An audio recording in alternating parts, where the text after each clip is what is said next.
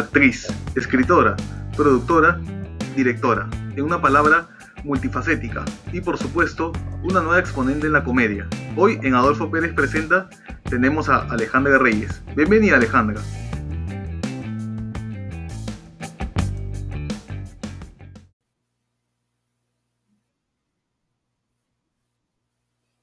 Hola, oye, no, primero antes que nada, gracias por, por invitarme.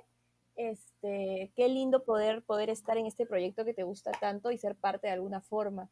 Este, yo decidí estudiar actuación eh, cuando tenía 17 años. En realidad no sabía mucho del mundo de la actuación, o sea, pensaba que era como para gente con mucho dinero, porque veía que había, por ejemplo, el único taller del que sabía conciencia era Iguana, ¿no? Que me acuerdo en esa época existía, que era de las novelas y era carísimo. Entonces, para mí era, ok, si tienes plata, puedes estudiar actuación, si no, no, ¿me entiendes?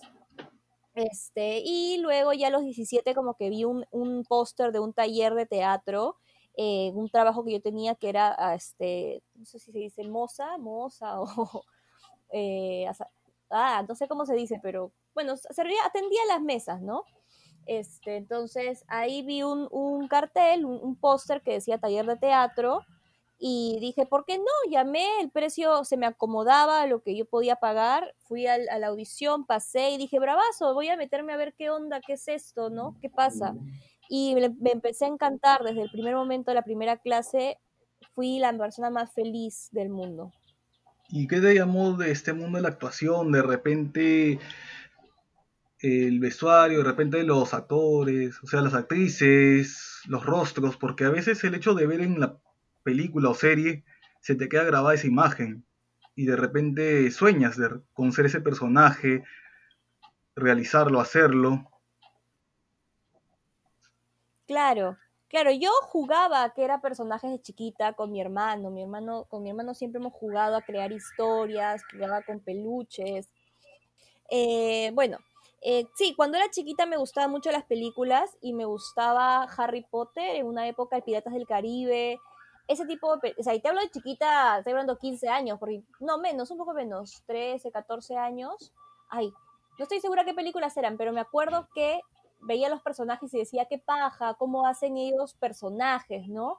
Pero de nuevo, en mi cabeza era para gente que nació en Estados Unidos, para gente que vivía allá, o sea, no comprendía cómo yo, una persona, digamos, eh, que, estaba, que no tenía mucho dinero, que vivía en un lugar Perú, ¿no? En un lugar como Perú, podía llegar a actuar este, en, algo. Entonces, cuando tuve mi primer taller de teatro, descubrí el teatro, porque yo no había visto teatro con todas sus letras hasta los 17 años. Entonces, el primer fin de semana de ese taller nos llevaron a ver una obra de teatro porque el profesor decía este, que había que ver teatro para hacer teatro, ¿no?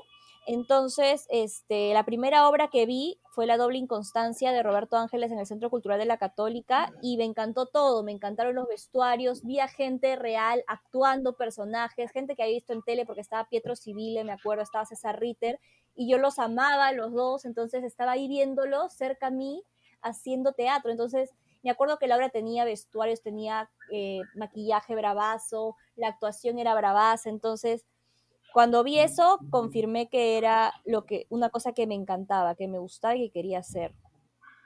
Me imagino ya todo ese hecho de actuar, ver a las estrellas en Estados Unidos. ¿Tú pensabas que no se podía realizar ese sueño entonces? Claro, ni siquiera era un sueño, porque simplemente era como algo imposible, ¿no? ¿Para qué voy a aspirar a algo así si la gente de ahí tiene plata y lo hace?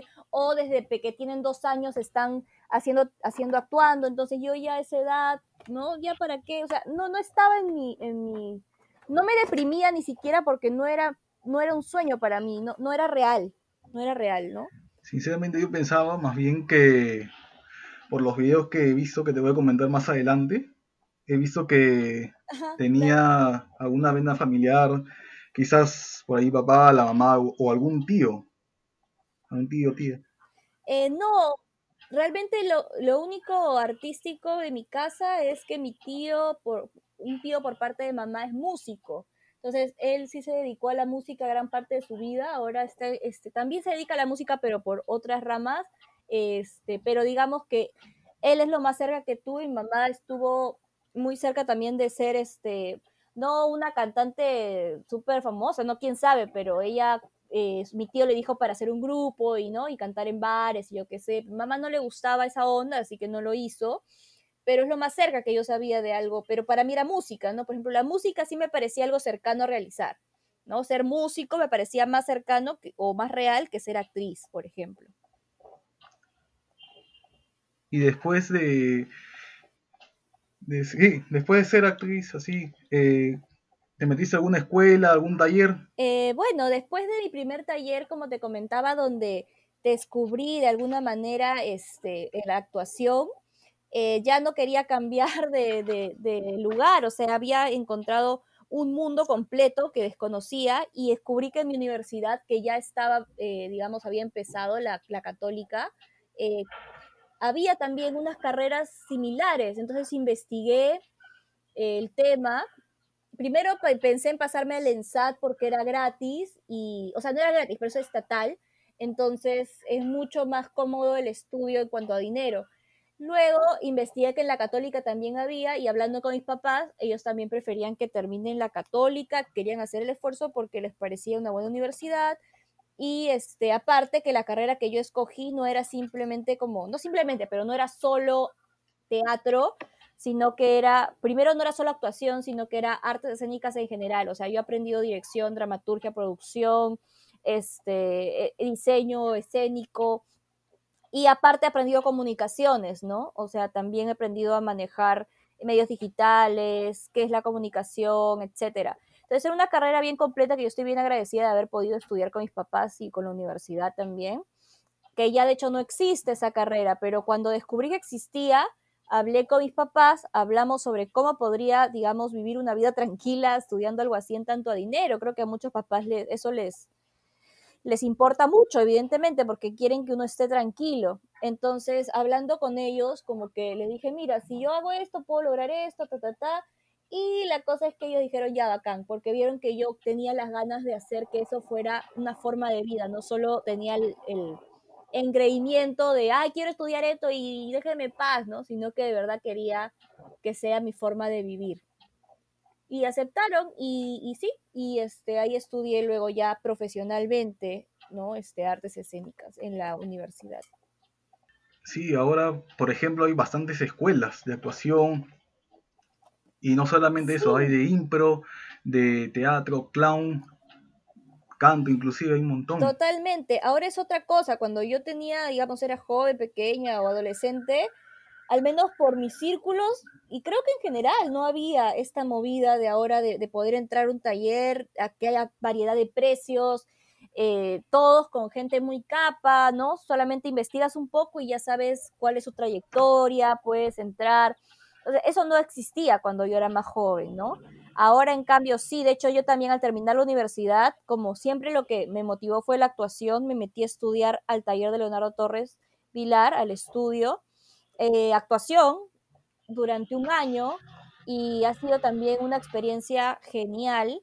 Este, y realmente creo que he aprendido una forma de actuar que es con el método Stanford Meisner, y es genial, este, realmente ahí terminé como de completar ciertos conocimientos, aunque claro, yo creo que un artista siempre está aprendiendo y todo lo que puede aprender es este, enriquecedor, ¿no? Pero de alguna manera en ese taller yo lo considero como un parte prácticamente de mi formación profesional, no es un taller más, sino que realmente lo considero importante en mi carrera no solamente eres actriz o comunicadora, también eres directora, escritora, productora. Sí, ¿cómo te sientes más cómoda? Mira, como hago, hago de, todo porque creo que es precisamente lo que un artista ahora debe hacer para poder moverse y, ganar dinero y vivir de, de, esto, ¿no? Obviamente hay gente que solo actuando puede lograrlo y bravazo, pero en mi lugar vi la oportunidad de hacer de todo. Eh, digamos que me siento más cómoda, cómoda no es la palabra, porque realmente, por ejemplo, actuar es algo que me pone demasiado nerviosa, pero me hace demasiado feliz también.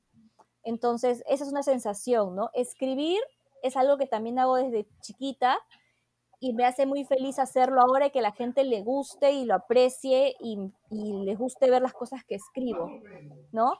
En dirección es dependiendo. Yo siempre digo que dirección es dependiendo. Si tengo una idea de algo que quiero dirigir, que quiero que sea de tal manera, me encanta dirigir. Si no sé bien qué hacer, no. Yo conozco amigos que más bien se mandan a dirigir y ahí descubren. Yo soy un poco no tan aventurera quizás en el lado de la dirección. Y en el lado de la producción, este, de hecho he hecho tanta producción ahorita que por el momento estoy tratando de descansar de ello no me parece mal, he aprendido demasiado, pero ahorita ya recientemente no le encuentro tanto el gusto. Creo que es por un tema de etapas de la vida, ¿no? Como he hecho producción muchos años y ahorita ya estoy dejándolo y dándole paso a escribir y actuar un poquito más. A ver, hablemos como tu faceta como actriz. De todas las obras que tú hiciste, porque de hecho que has hecho varias, muchas diría yo, ¿no? ¿Con cuál te quedas? Eh, mira, como actriz he hecho, he actuado varias veces, pero tampoco he hecho wow. De hecho, creo que es una respuesta que dan muchos actores. Yo estoy muy agradecida con todas las obras que he hecho. O sea, no, te podría decir ahorita he hecho cinco obras, he hecho seis obras, no me acuerdo. He hecho varias, he hecho varias obras.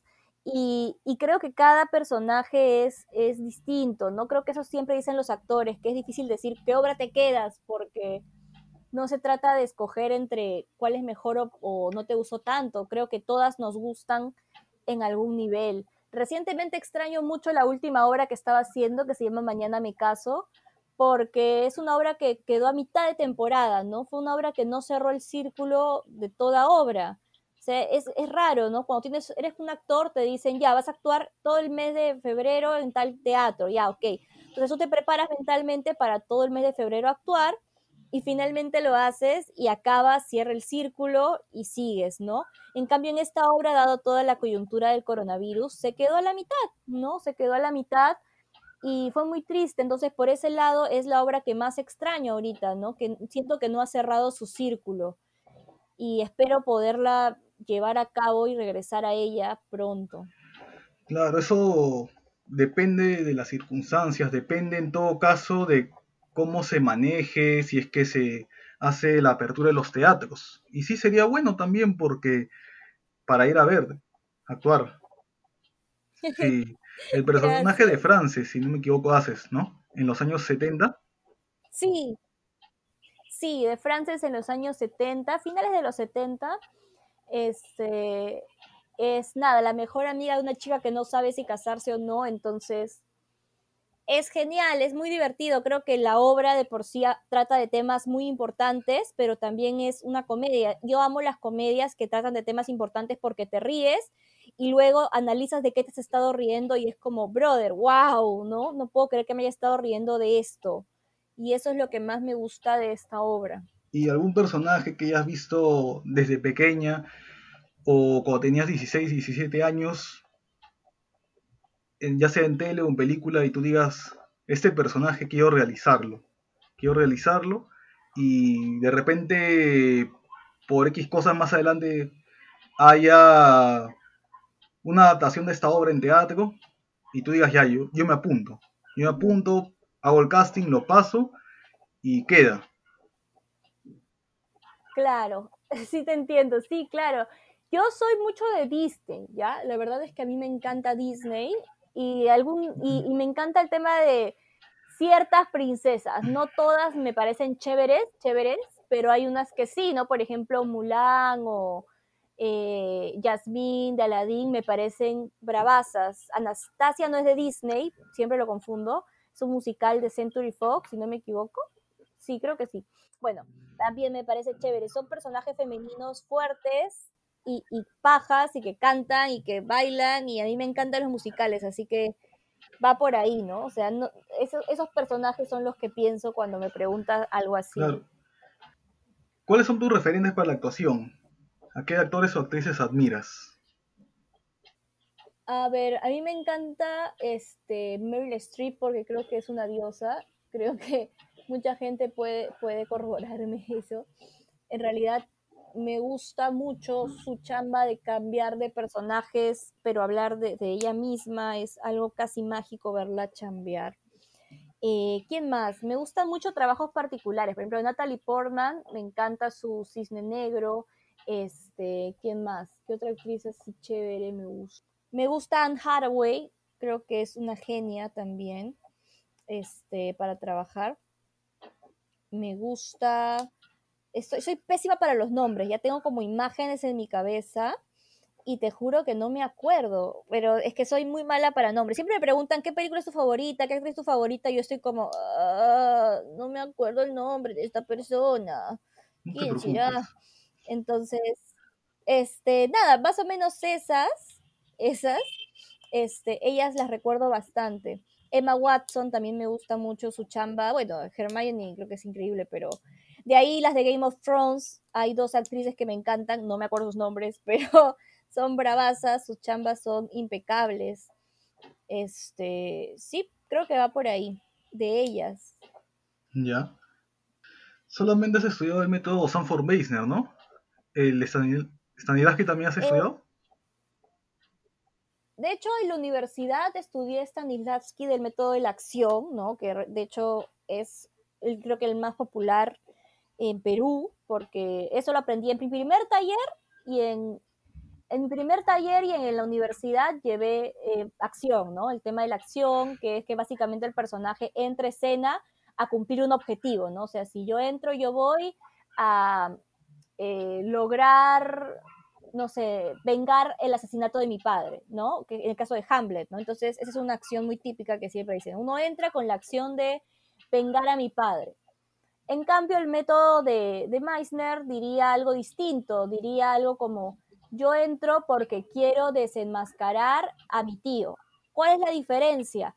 Que en un actor de Meister entra a trabajar con el otro actor, con el otro personaje, no a cumplir una acción, sino a hacer, conseguir algo de la otra persona. ¿Me entiendes? Entonces, no es que la obra cambie, simplemente es la perspectiva del actor del momento de entrar. No entras con la mentalidad de vengar a tu padre, que puede incluir muchas cosas, sino que entras a hacer algo específico como es, quiero este, que mi tío me revele la verdad, ¿no? Entonces entras y usas, obviamente creo que todos hay estrategias, formas de hacerlo, pero vas a trabajar con el personaje del tío, vas a trabajar con la mamá de Hamlet, que es la que tiene, tiene que convencerlo, vas a hablar con gente, vas a hacer algo con la gente.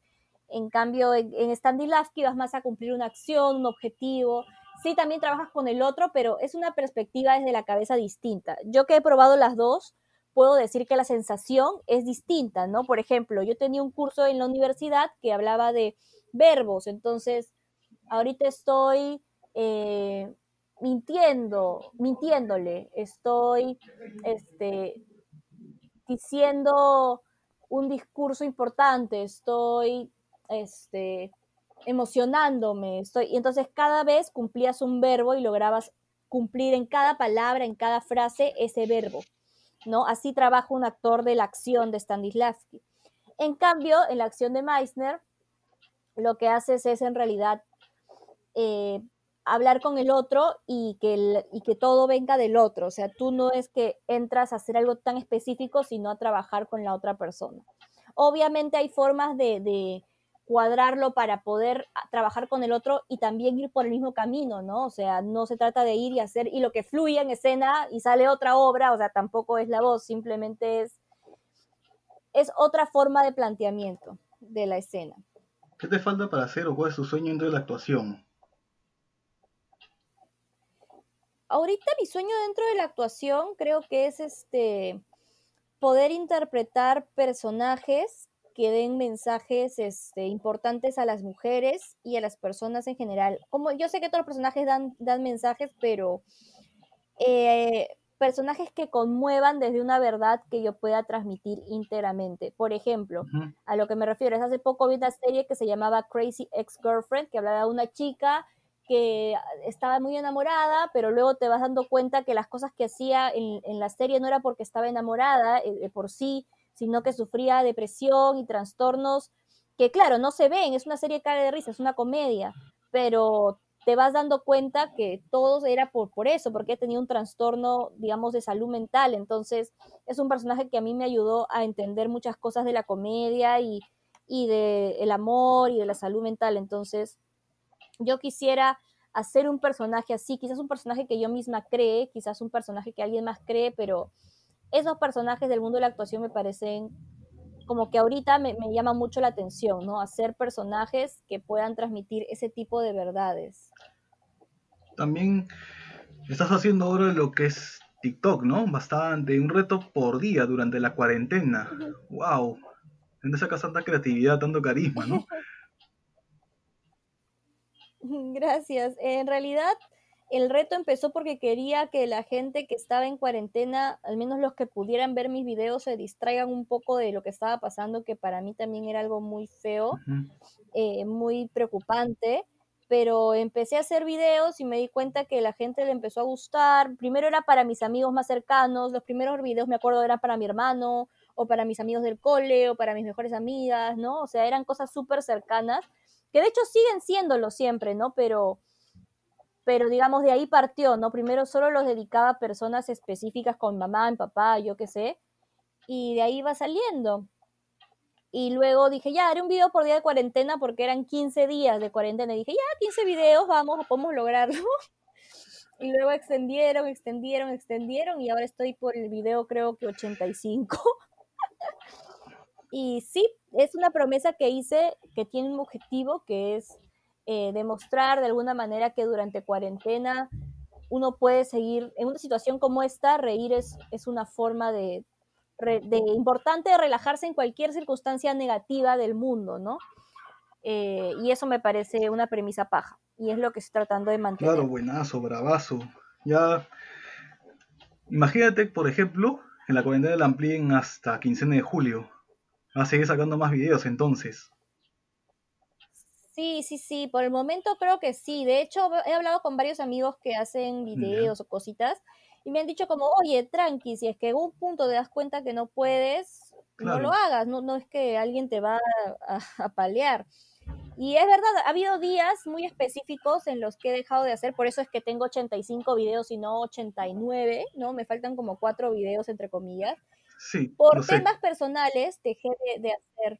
Entonces, sí, este, nada, eh, no, no tengo tampoco miedo de, si es que llega a pasar, no hacerlo, pero por el momento lo estoy cumpliendo y me gusta cumplirlo y lo voy a hacer siempre y cuando pueda lograrlo, estoy, Estuve viendo justamente antes de comenzar esto, el Yo Nunca Nunca, ¿no? Sí, ese es un segmento que he sacado de video, sí. Luego he visto el reto, ¿no? ¿Cómo va el reto? ¿Qué es lo que habrá para mañana? Sí, en realidad, este, nada, el reto es algo que se hace a diario, voy grabando cositas a diario mientras avanzo en, cambiar un poquito cómo estoy eh, viviendo, ¿no? Cumpliendo cositas personales y lo comparto. En realidad es un poco eso, ¿no? Es un poco eso. No es que hay una meta, no es que al final del reto voy a estar cierto peso específico, ni nada, simplemente es, más bien creo que un reto más chévere que cambiar por una meta es cambiar tu cotidianidad, tu día a día, ¿no? Acostumbrarte a otro día a ddía. Y eso es parte de lo que estoy haciendo. Claro, también hacía justamente, mi al gimnasio, practicaba deporte, básquet, natación, pero lo he dejado. Lo he dejado justamente por la cuarentena y una que otra cosa más, ¿no? Pero sí, te felicito por ese reto, te aplaudo Gracias. Muchas, muchas gracias, Ale Reyes, por tu tiempo. ¿Sí? Ya, gracias por fin. Y ya, pues, bueno, pues estaremos en contacto. Sí, para una próxima entrevista quizás. Mucha suerte en los retos, en lo que hagas. gracias. Sí, ya concluyo. Igual, mil gracias por invitarme. Te pasaste y feliz de haber podido participar.